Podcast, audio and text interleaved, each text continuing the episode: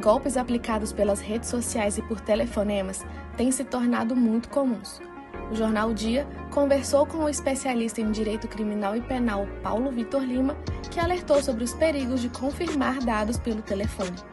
É importante saber que as instituições financeiras, como bancos e operadoras de crédito, não fazem ligações para solicitar dados ou confirmar senhas e informações. Por isso, é necessário desconfiar de tudo que fuja do normal. Caso aconteça, verifique suas contas bancárias, altere senhas e entre em contato com seu banco. Fazer um registro da ocorrência em uma delegacia também pode ajudar a identificar os criminosos. Confira mais informações em umdia.com.br.